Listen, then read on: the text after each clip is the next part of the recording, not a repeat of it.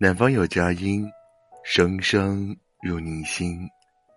嗨，我是男生，今天过得好吗？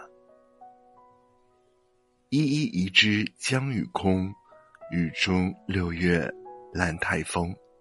六月是告别的季节，有人从大学毕业，有人即将迎接高考。如果要结束一段时光。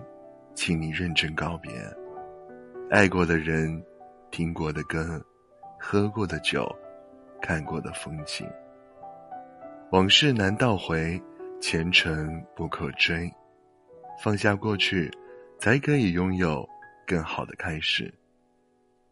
有人因无法放下过去而请教禅师，禅师让他抓一把沙子在手中保管好，他发现握得越紧。沙子反而流失的越快。禅师说：“不妨试试摊平手掌。”按照禅师的方法，他摊平了手掌，发现沙子留在了手心。禅师道：“世界万法皆是如此，世界万法皆如捧沙，凡事过往皆为序章。